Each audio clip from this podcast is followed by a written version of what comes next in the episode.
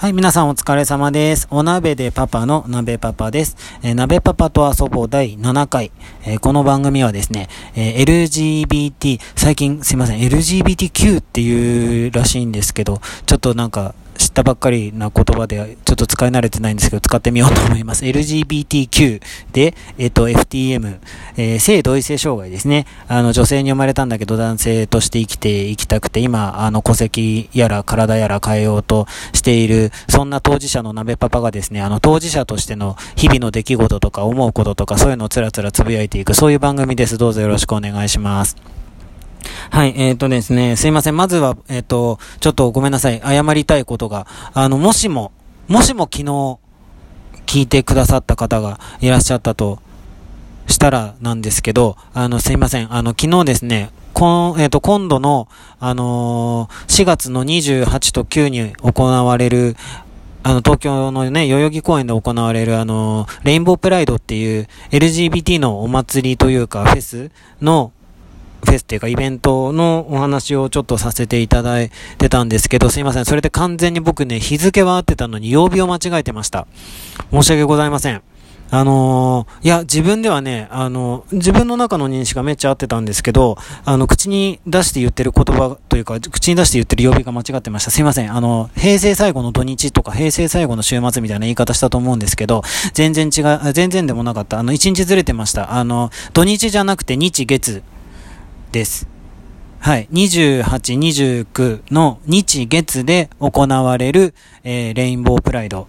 で、えっ、ー、と、鍋パパはですね、日曜日に行くとか言った気がするんですけど、すいません。それも間違いで、あの、月曜日、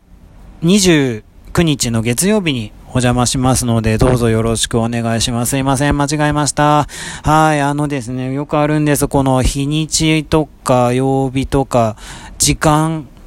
とか、あの、その、いや、全然自分の中では合ってるんです。自分の中では合ってるんですけど、あの、口をついて出る言葉が間違ってるっていうのがよくあってですね、あの、仕事でもちょいちょいトラブルを起こしてるんですけど、あの、そうなんですよ。これ何なんですかね？癖？癖で、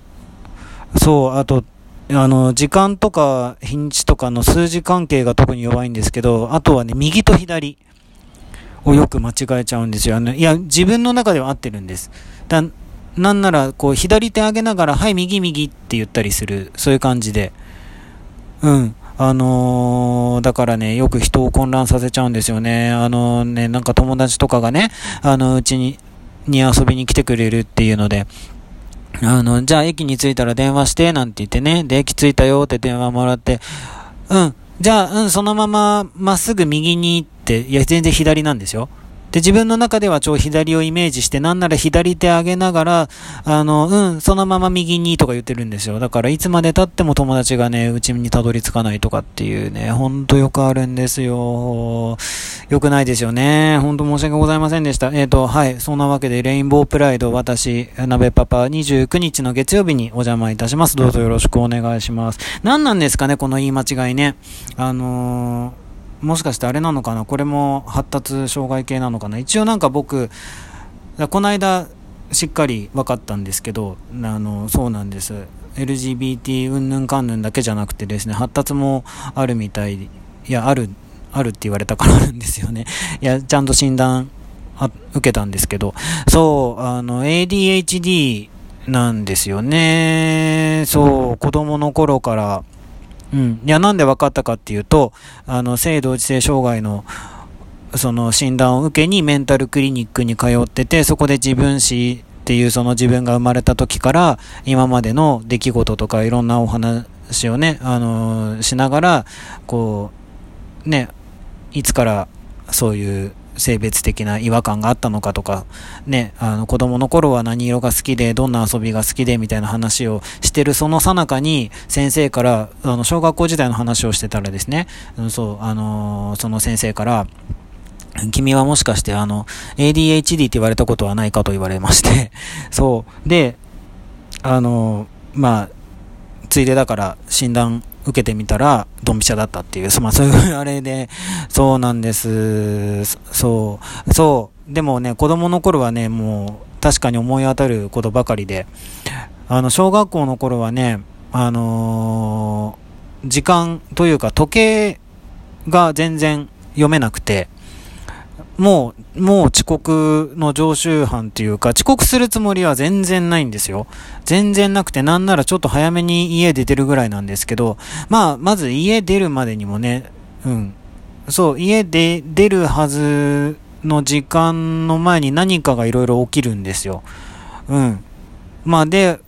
まあそれでも多分、多分というか、まあ結構、あの、母もう頑張って早くは出してくれてたんですけど、まずね、その学校までの道の間に、ね、いろいろあるじゃないですか。昨日とは違う景色が。なんか落ちてたりとかさ、うん、なんかが通ったりとかさ、ちょっとなんか横の道が気になっちゃったりとかさ、してさ あの全然遅刻するつもりないんですけど、学校に着くと授業が始まってたりするんですよね。してたんですよね。なんでかなーっていつも思いな。なんでかななんでいつも怒られるのかなんで、あの、学校に着くと、授業が始まっちゃってんのかなーっていつも不思議でしょうがなかったんですよね。あとは、あの、忘れ物。あの、もちろん、ちゃんとホームルームで、あの、明日は何々持ってきてくださいって言われたやつを、その、手帳っていうか、なんかあるじゃないですか、小学生用の、なんか児童手帳みたいなやつに、もちろん、もちろん書くんですよ。もちろん書いて、で、その手帳を学校に忘れるとか。学校ならまだ次の日行けばあるからまだいいんですけど、なんかどっか違うところに置いてきちゃうとか。ね。あと、プリント。プリントはですね、なんか、たまに、あのー、母にね、こうランドセルの中見せなさいとか言われて見せると、なぜか、あの、ランドセルの底の方から、こう何層にもなったプリント類が、ね、もう3ヶ月前とか、1ヶ月前とかの保護者会のお知らせとか山ほどくっちゃくちゃで出てくるっていう、いや、もらって、あの、もらう、ね、そのホームルームとかで、もらって、読あの、目の前に出てきた活字は漏れなく読む子供だったんで、ちゃんと読んでるんですよ。そう。でも次の活字が来るとそれ読んじゃうから忘れちゃうとかね。そう。あのー、で、まあ、プリントはもらって、そう、プリントはもらって、でもね、家に着くとね、もう覚えてないんですよね。で、そう、まあよく怒られましたよね。みたいなことがありつつ、まあ大人になりまして、で、あの、なんとか社会に適応できて、できるようにというか、まあ、適用は多分してないと思うんですけど、なんとかまあ、その生活できるお金を稼げるぐらい稼ぐのに支障は、まあ、あるにはあるんですけど、あることもあるんですけど、まあ、なんとか生きていけるぐらいにはなったんですけどね。あのね、時間に関しては、あの、部活、中学時代の部活の時に、なんか1年生と、そう、僕がいた部活はね、あの、1年生は、あの、先輩よりも30分早くその現地に行かなきゃいけないって決まりがあったんですよ。で、それがね、あの、しかも学年の、一人でも遅刻すると学年の連帯責任みたいなやつで。で、そう、まあ、多大に迷惑をかけまくりましてね、あの、同級生たちに。まあ、それでものすごい、やっぱ、同級生に怒られて、で、なんか、時間に関してはすごい守れるように、もうなんなら、今でも10分前集合とか、なんなら30分前集合とかができるぐらい守れるようになったんですけど、そう、あとはね、未だにね、だからね、忘れちゃったりね、間違えちゃったりね、あるんですけどね。と、で、まあ、そんなんで、ちょっと悩んでもいたんですよ。やっぱうまくできないことが多すぎて。でもまあ、どっかで仕方がないじゃんって開き直ってみたり、でもまた、なんでだろうと落ち込んでみたり、うん、まあしてたのが、まあこの間そのまあ診断受けて、ちょっとスッキリしたっていうのはありますね。あ、やっぱりそうかみたいな。でもまあ、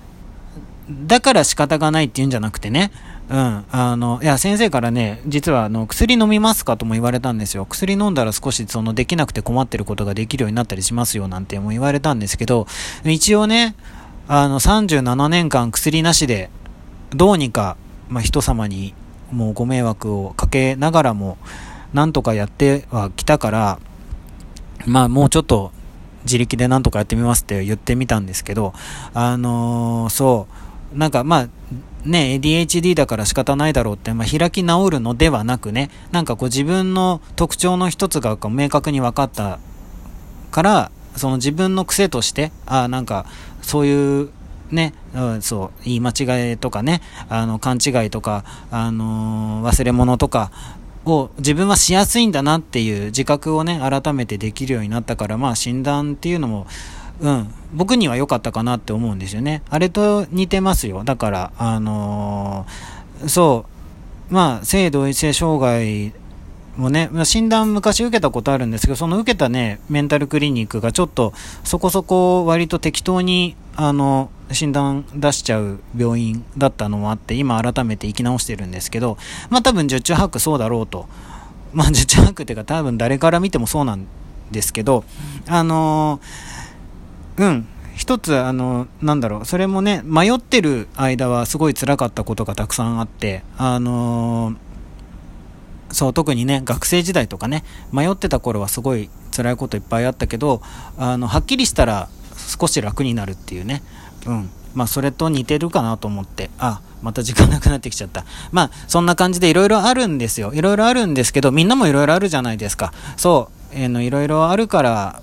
それはそれでね、自分なりの人生で楽しかったりもするから、まあいいかななんてね、思いながらも、でもはい、すいません、言い間違いとかは気をつけていきたいと思います。はい、じゃあまた、あの、よかったら聞いてみてください。はい、ありがとうございました。バイバーイ。